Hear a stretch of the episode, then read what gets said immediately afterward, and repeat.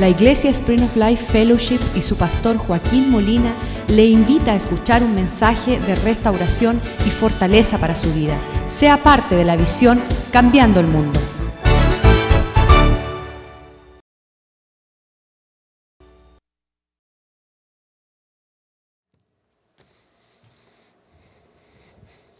Padre, te damos gracias, oh Dios, por tu palabra. Pedimos que tú la bendigas, Señor, y que sea y nos dé testimonio, Señor, en los tiempos difíciles, que sea lámpara a nuestros pies, en los tiempos, Señor, de pensamientos cruzados, que sea una espada de doble filo que penetre lo más profundo de nuestro ser, Señor. Y hacer un sembrado, Señor, que levante fruto que glorifique tu nombre, Señor. Una cosecha amplia de haber caminado en tu verdad, Señor. Y que tu verdad esta noche no retorne vacía, Señor, sino que pueda cumplir con aquello por lo cual las manda, Señor. Bendice tu palabra en el corazón de tu pueblo, Señor. Prospérala, Señor. Porque tú has dicho que si nosotros guardamos y obedecemos tu palabra, seremos cabeza y no cola, Señor. Estaremos encima y no debajo, Señor. Toda la bendición del cielo nos acompañaría, Señor, en poner tu palabra por obra. Te lo pedimos en el nombre de Jesús. Amén y amén. Cuando estamos siempre relatando este acontecimiento de esta mujer, pues ah, ah, hay, hay, un sentimiento de compasión que sale hacia las mujeres ah, que no es peculiar, eh, que no es particularmente lo que es normal en la vida de los hombres. En otras palabras, nosotros no gozamos de haber estado con cinco mujeres y, estar con mujeres que no son, y las personas nos miran de una forma más buscando una responsabilidad mayor. Pero sabes que ah, en esta, eh, este acontecimiento se suponía que los judíos no hablasen con los samaritanos porque los samaritanos se habían salido de Jerusalén, estaban gozando de, apartarse de los caminos del Señor. Ellos empezaban a casarse con extranjeros cuando Dios había mandado casarse entre ellos un linaje santo, dejar una descendencia de bendición. Pues eh, eh, era bien raro ver este acontecimiento. Aún ella misma se sorprende y dice, no se supone que un judío esté hablando conmigo. ¿Qué estás haciendo? Estás violando los, las, ah, las, barreras, los linderos de, nuestras costumbres, ah, de, tus propias costumbres. Y, Jesús tenía solamente una intención en su ah, alcance y era de rescatar a esta mujer. Y eso muchas veces no nos, no nos viene con mucha claridad aquellos de nosotros que ya hemos gozado del rescate del Señor. Ya nosotros estamos a bordo, vamos para el cielo, que todo el mundo se vaya para el infierno. Y realmente Dios se le interesa alcanzar a personas que, todavía no han sido alcanzadas. Y si vamos a Lucas capítulo 19, um, vamos a ver allí el relato del Señor pasando por uh, Jericó, otra ciudad, y, y viendo allá cuando él pasaba, Lucas 19, versículo 1, Jesús entró a Jericó y pasaba por la ciudad, versículo 2. Él tenía una cita divina. Sucedió que un varón llamado Saqueo, no sé si es de saquear, ¿verdad? Porque el hombre ah, estaba tomando a ventaja, era un cobrador de impuestos.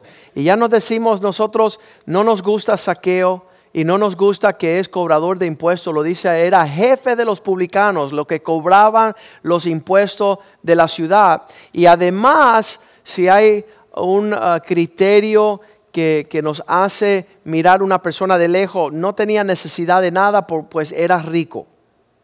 Esas personas nosotros le pasamos por de lado y no queremos, les juzgamos un prejuicio. Um, y, y, sabes que Jesús tenía otra mentalidad, versículo 3. Dice que éste procuraba ver quién era Jesús. Y yo creo que muchas personas en el mundo están procurando ver por qué pasamos tanto tiempo en la iglesia. ¿Se ha dado cuenta que las personas dicen, iglesia otra vez? Y te dicen, ¿y por qué tú vas? Porque ellos no entienden que nosotros hemos visto a Jesús. Ellos no entienden que ya Jesús está en nuestras vidas y si pudiéramos bailar con Jesús todas las noches, ah, me apuntan ahí porque quiero estar. Yo quiero estar donde Jesús y su presencia y su corazón está. Y por eso este hombre procuraba ver, pero dice la palabra de Dios que él quería saber quién era Jesús, pero no podía a causa de la multitud. Y muchas veces se nos hace difícil ver el verdadero Jesús a través de las personas que se amontona por verlo a Él. Y si vas a juzgar, muchos de los gran filósofos decían, déjenme con Jesús, pero no quiero andar con ninguno de sus seguidores. ¿Sabes por qué? Tenemos el mal testimonio de no ser como Jesús. Tenemos el mal testimonio de no reflejar ese, mismo afecto. Um, de hecho, ¿qué, ¿qué decían los apóstoles cuando vieron a Jesús hablar con la samaritana? Le extrañaba que él se acercara a hablar con ella. Qué raro que él hizo contacto con esta mujer. Pero aquí decía, pues era pequeño de estatura. Y sabemos que a veces las personas pequeñas de estatura, no solamente física, sino de carácter, le cuesta ver a Jesús. No pueden ver claramente a Jesús porque Jesús es un gigante y ellos se ven bien chiquititos. ¿Cómo es que no voy a fornicar el resto de mi vida? ¿Cómo es que no voy a decir una mentira el resto de mi vida? Entonces, a la grandeza de lo gigante que es Jesús, las personas de pequeña estatura se ven sin el poder alcanzar. Yo era uno de esos hombres que decía, Señor, yo nunca voy a poder vivir como tú viviste. Pero gracias doy a Jesucristo. Gracias doy al Espíritu de Dios que comienza una obra y la perfecciona la va llevando a una perfección tremenda. Y entonces ahora no solamente que veo el alcance, como decía Pablo, ya dejando lo que queda atrás, me extiendo hacia lo que queda adelante. Quiero dejar de hablar palabras necias. Esto nunca va a acontecer. Yo nunca voy a ser cristiano. No. Eh, ¿Sabes qué? Ya comenzó a Dios a hacer una obra real y no quiero. Una, uno de los, de los pecados que es imperdonable es faltarle respeto al Espíritu Santo. Y si el Espíritu Santo está haciendo una obra en ti para transformarte como Jesús, sería una gran falta de respeto tú decir, es imposible. ¿Sabes por qué? Porque con Dios todas las cosas son posibles. Dios está haciendo una obra profunda y verdadera. Y muchas personas me han, me han dicho, um, el encuentro que hemos tenido con muchos pecadores, me dijeron, Joaquín, es imposible vivir en una mina de carbón vestido de blanco. ¿Qué te está dejando entender eso? Que el mundo está tan lleno de tantas cosas que nos pueden manchar que es imposible ser cristiano. Pues el Espíritu de Dios en mí contesta a esas palabras, la sangre que Cristo vertió, por más negro que sea nuestro pecado, nos hace blanco como la lana, blanco como la nieve. Es una obra perfecta, gloriosa. La sangre de Cristo. Y si usted se turba en pensar cómo voy a ser transformado, usted dice, lo haré a través de la sangre del Cordero que quita el pecado de todo el mundo.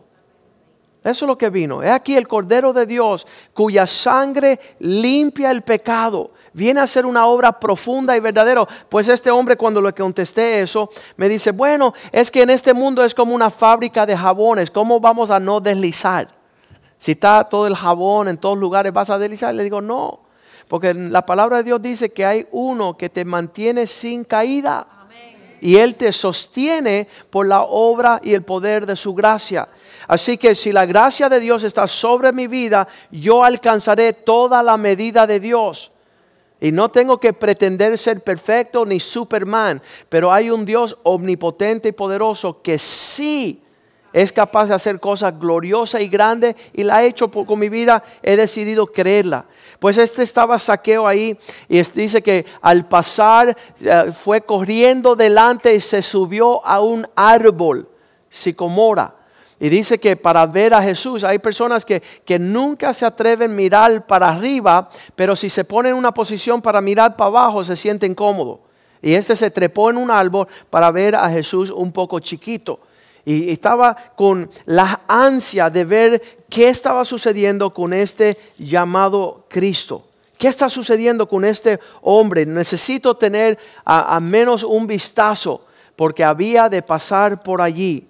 Y es bien importante que nosotros estemos en esos lugares donde Cristo va a pasar por ahí. Dios va a hacer grandes cosas en ese alcance. Versículo 5 dice que al verlo, cuando Jesús llegó a aquel lugar, mirando hacia arriba, ¿sabes por qué? Él está dispuesto a decir, tú eres el máximo. Tú eres, cuando yo conocí al Señor, yo empecé a dialogar con Él como si Él fuera, y, qué, tú piensas y qué vas a hacer, y yo no creo en ti. Y- y uno hace un diálogo con Dios que es, no es apropiado. Nosotros tenemos que tirarnos al piso y mirar hacia arriba para Él. Pero Él en su humildad miró hacia arriba y en esa mirada hacia arriba le dijo a Saqueo, date prisa, desciende porque hoy es necesario que yo more o pose yo en tu casa. Te quiero visitar. Quiero pasar tiempo contigo. Y esto es algo que muchas veces no es nuestra realidad en, en este caminar cristiano, ir a visitar a un maleante, ir a visitar a una persona que, que no es de agrado. Y sabes qué, Ah, les voy a decir de nuevo, Jesús persiste en un plan de rescate. Él, él, está para rescatar, Él no está juzgando, Él no está trayendo una, un prejuicio. Qué tremendo que Él dice, date prisa que voy para tu casa. Y versículo 6, cuando escuchó estas palabras, saqueo, entonces descendió eh, a prisa y le recibió gozoso. ¿Cuándo fue la última vez que en un intercambio, en una persona que usted pasa, le dice, ¿sabes qué? Me gusta lo que me estás invitando. Me gusta acercarme a ti. ¿Sabes qué estaba sucediendo con los demás? Versículo 7 dice que los demás los veían y murmuraba diciendo, ¿qué hace este entrando a posar con un hombre pecador? ¿Qué hace Jesús cercándose a la casa de este torcido, de este malvado, de este que toma ventaja? Es un ladrón. Todo el mundo lo conocía. Y sabes que estaba Jesús, estaba en un término de rescate. Con la samaritana estaba con un término de rescate.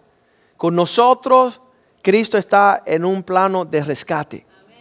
Y muchas veces estamos lejos de este entendimiento. Tenemos que profundizar esto. ¿Qué sucede próximo? Entonces Saqueo puesto en pie allá en la casa le dijo al Señor, he aquí Señor, la mitad de mis bienes lo consagraré a los pobres. ¿Cuántos piensan que eso es consecuencia de haber conocido algo poderoso? Jesús no le estaba pidiendo ni un kilo, pero él había conocido lo que todo el dinero que él tenía no podía comprar.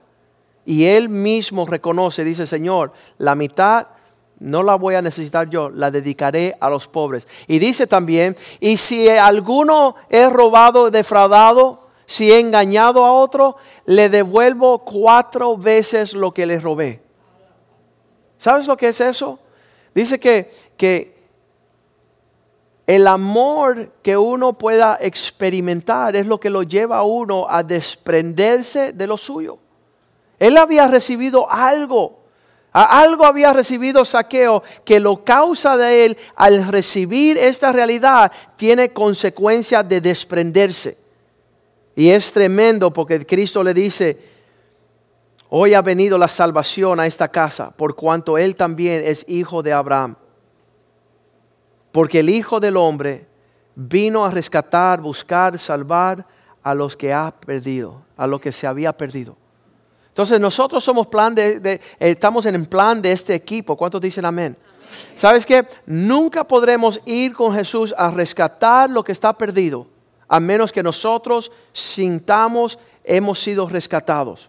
A menos que uno ha experimentado. Vamos a volver a Juan 4, donde allí la mujer al encontrarse con la invitación de acercarse a Jesús, dice que ya ella había reconocido que él era el Mesías.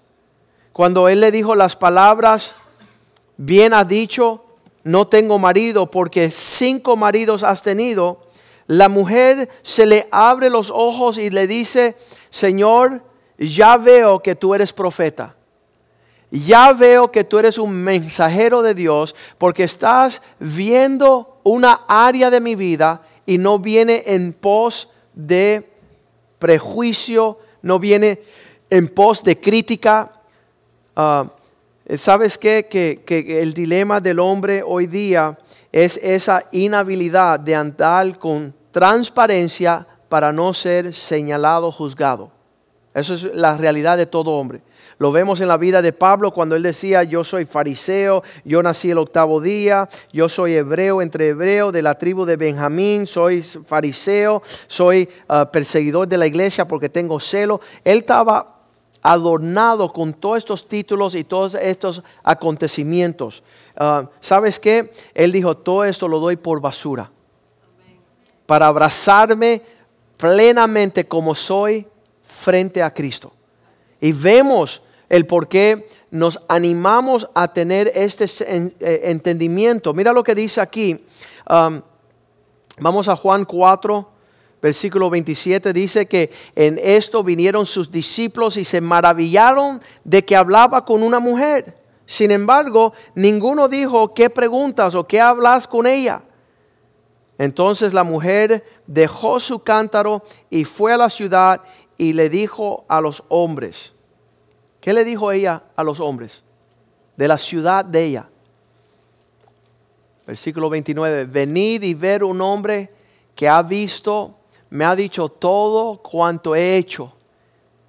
Él, él me vio totalmente como yo soy y, y estaba diciendo y no me señaló, no me juzgó, no me criticó. Me abrazó, me cubrió, me invitó. Y sabes que fue una, una experiencia gloriosa para ella. Y dice que todos los hombres que estaban allí solían ah, buscar del Señor. Entonces, versículo 30 dice, salieron de la ciudad y vinieron a Él. ¿Qué es lo que está aconteciendo aquí? Que todo hombre nacido de mujer, todo habitante de la tierra desea desnudarse frente a los demás para que lo amen en verdad. Yo no te tengo que decir que tengo dinero, que tengo casa, que tengo carro, que soy de una buena familia, que no he pecado, para que tú me abraces. Y eso es lo que trajo el rescate a la vida de esta mujer. Dice la palabra de Dios que ella salió a beber, a buscar agua y eran la, la, sexta hora, que significa la hora sexta, era el 12 de la tarde. ¿Por qué una mujer va al pozo a las 12 de la tarde? Porque temprano van todas las mujeres de la ciudad. Y ella no quería cargar con su vergüenza que no tenía un esposo, que había tenido cinco esposos, que ahora andaba con un esposo que no era de ella. Y el Señor traspasa todo, esa, todo ese juicio, traspasa todo eso. Ella empieza a decir, tú no estás supuesto de hablar conmigo, los judíos están supuestos de adorar allá, nosotros allá. Y ella dice, tú no sabes lo que Papá Dios busca. Papá Dios busca a aquellos que están dispuestos a desnudarse en su presencia. Y sabes, cuando uno ya finalmente quita todo ese aguaje y ya he aceptado y amado, no por quien tú eres ni por lo que lograste, sino porque Cristo es un Dios de amor. Eso fue tremendo para ella. Ha sido tremendo para mí. Eso ayuda a la persona a no tener que estar disfrazada, maquillada, puesta en una situación falsa. Sabes que muchas veces lo que ah, deseamos que las personas no sepan nos llevan a situaciones ridículas, ridículas. y, vamos a ver este acontecimiento que, salió en el noticiero hace, hace poco de la esposa de un pastor. La esposa de un pastor de una iglesia, más de 5 mil personas, y ella es de Michigan, y, y dice que ella fue al centro comercial y vio una mujer que se le parecía igualita a ella. ¿Ah? La esposa del pastor vio una mujer que, era igual que ella y le dijo, ven acá, quiero hacer un trato contigo. Yo te voy a pagar 100 dólares semanales y tú vas a jugar un papel. Tú te vas a disfrazar como si tú fueras yo. Y por dos años esta mujer iba todos los domingos y se sentaba en la silla de la esposa del pastor pretendiendo dejarse conocer como si era la esposa del pastor. Y ella ya sabía eh, los nombres de los hijos, ya ella sabía las hermanas que iban a la iglesia, ya ella sabía su aniversario y se felicitaba en el aniversario y todo. ¿Sabes cómo eh, pudieron destapar y eh, el disfraz? Fue un día el esposo dice, mi amor, vamos a cantar la canción que cantábamos cuando éramos pastores de jóvenes. Y ella no sabía esa canción. Entonces ahí se destapó que era la esposa del pastor. Por dos años había mandado una persona para lucir como si fuera ella. Y se destapó todo el disfraz. Y, personas muchas veces me, me, dicen, pastor, pero ¿será posible que por dos años nadie supo? Sí, por dos años nadie te conoce a ti, estás llegando. Estás disfrazado, estás en un porte de, de que todo el mundo piensa que te conocen, pero no te conocen, porque no han podido desnudarse por miedo al prejuicio y a la situación adversa. Una joven llegó a, mi oficina este fin de semana, dice que se había casado y que a los seis meses un embarazo, cuando ella descubre en la gaveta de su esposo cinco pasaportes con cinco nombres diferentes. Y él le dice, ¿me puedes decir por favor quién eres? ¿Quién, va a ser el papá de nuestra criatura? ¿Cómo, ¿Cuál va a ser su apellido?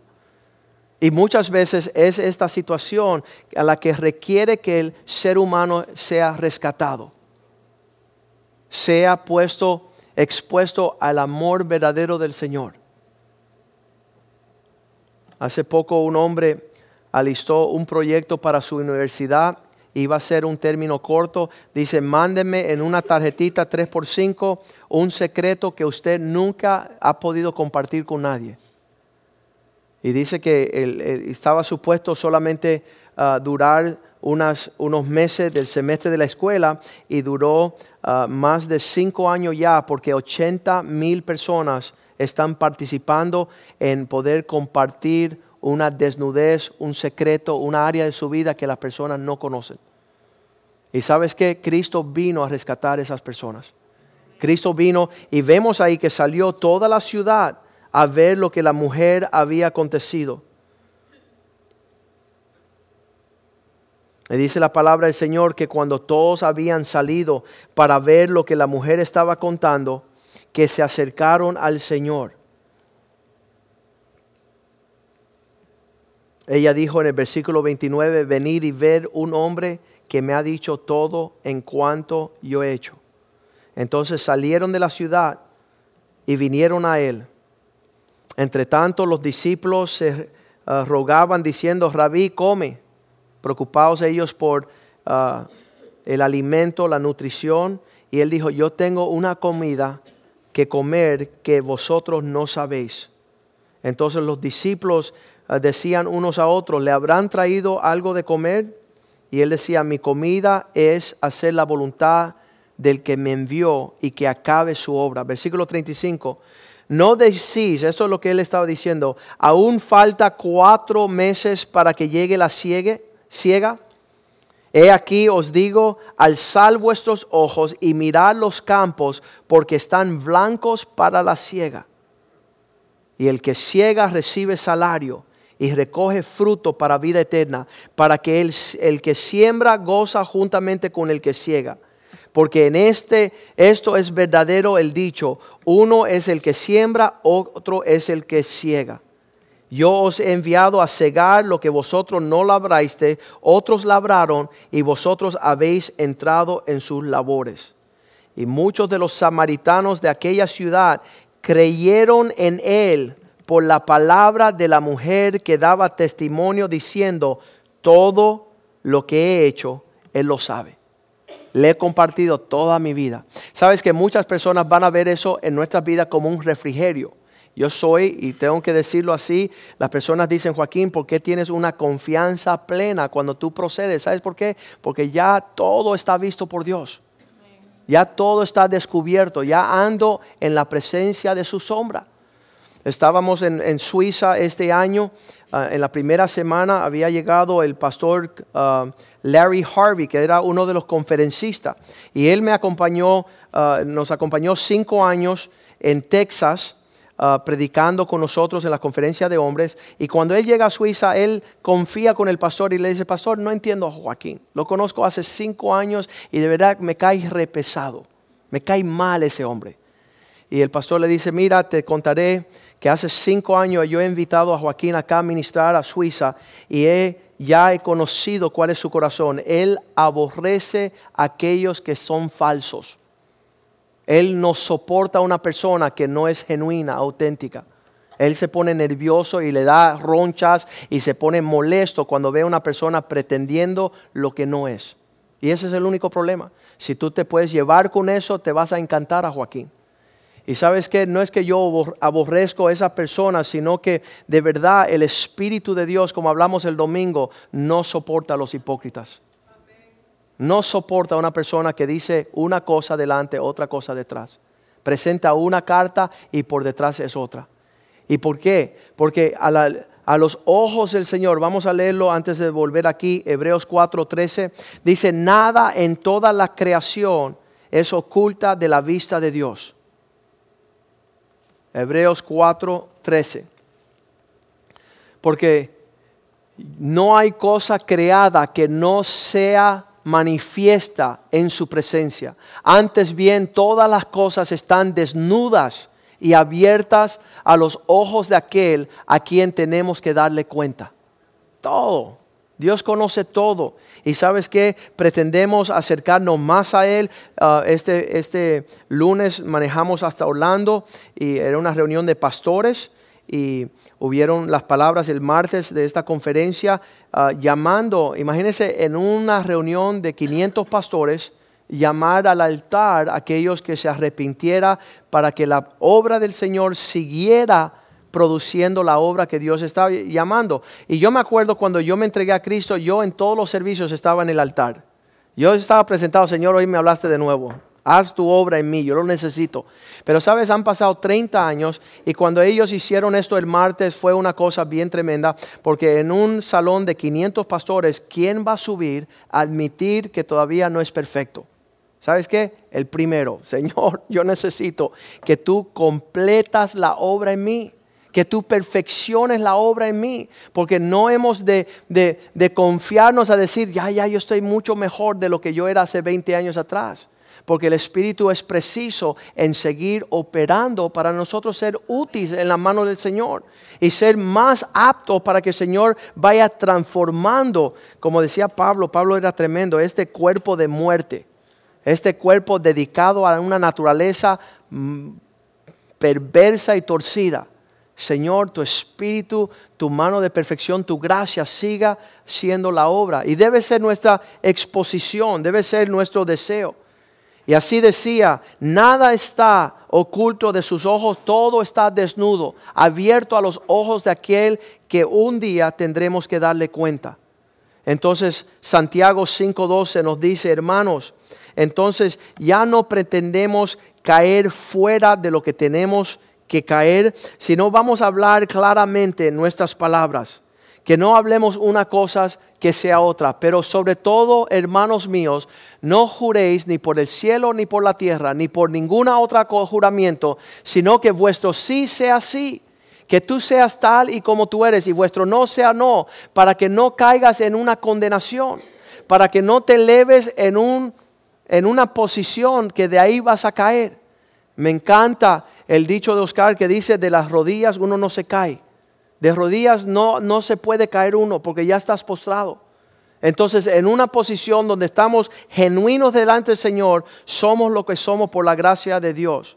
En 1 Corintios, 2 Corintios 1:18, ah, ah, Pablo decía, nosotros no vinimos con un mensaje que que contradecía lo que estábamos haciendo. Más como Dios es fiel, nuestra palabra a vosotros no es sí y no. No, no, no está torcida nuestra lengua. Cuando nosotros eh, producimos, manifestamos, eso es lo que somos. Eso es lo que somos. y somos así ahí y somos así en lo oculto. Somos así en donde quiera que vayamos. Un día ah, una hermana se me acerca y dice, pastor, un hermano vino a mi casa a pintar la casa de la iglesia y él tomó el, celular y él empezó a hablar mal de su persona. Y dije, hermanita, todo lo que ese hermano dijo es verdad. Todo eso malo es verdad. Y todo lo que él no sabe que es peor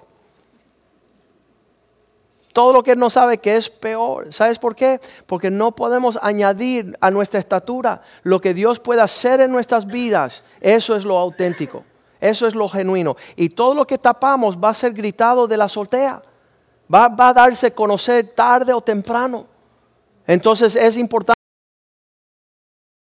Pablo dice, decir así, decir, ¿sabes qué? Nosotros no venimos con un cuento de que somos más de lo que la obra de Dios ha hecho en nosotros. Somos genuinos y nuestra palabra no es sí y no. Lo que es, es. Y vamos a ver otra cosa en 2 Corintios 4.2, donde dice renunciar a los secretos y los caminos vergonzosos. Ya nos, no nos no andamos tapándonos con una, una astucia humana. Antes bien, renunciamos a lo oculto y vergonzoso, no andando con astucia ni adulterando la palabra de Dios, sino por la manifestación de la verdad, recomendándonos a toda conciencia humana delante de Dios. Me gusta, me dijeron, pastor, ¿cuál es el secreto de la integridad? ¿Sabes cuál es el secreto de la integridad? Anda con personas, rodéate de personas. El otro día estábamos buscando algo en el camión mío y me dice mi hermano, me dice un hermano que andaba conmigo, gracias a Dios, pastor, que andamos en la luz, porque en algunos carros no se puede rebuscar. En algunas casas no se puede rebuscar. En algunas computadoras no se puede rebuscar. Y Pablo está diciendo, no hemos dado y presentado a la conciencia de todos los hombres que nos vean y que nos vean profundamente, que nos escudriñen. Y ese es el secreto de ser, ¿sabes qué? Habíamos hablado el domingo de ser auténtico. La forma de ser auténtico es rodéate a aquellas personas que aman a Cristo. Rodéate. Y que ellos te señalen como diciendo, ¿sabes qué? Eres un refrigerio para mí. Cuando ando con Wellington Boone, veo un siervo. ¿Sabes? Le dije a los pastores que andaban conmigo, le digo, mira, no es lo que predica Wellington Boone, es lo que vive.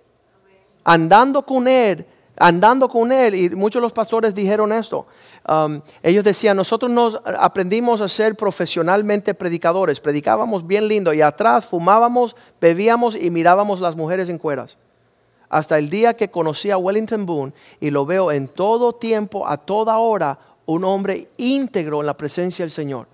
Un hombre que está andando con Jesucristo. Y esa es la diferencia de nuestro andar en estos caminos, para ser hallados fiel al Señor.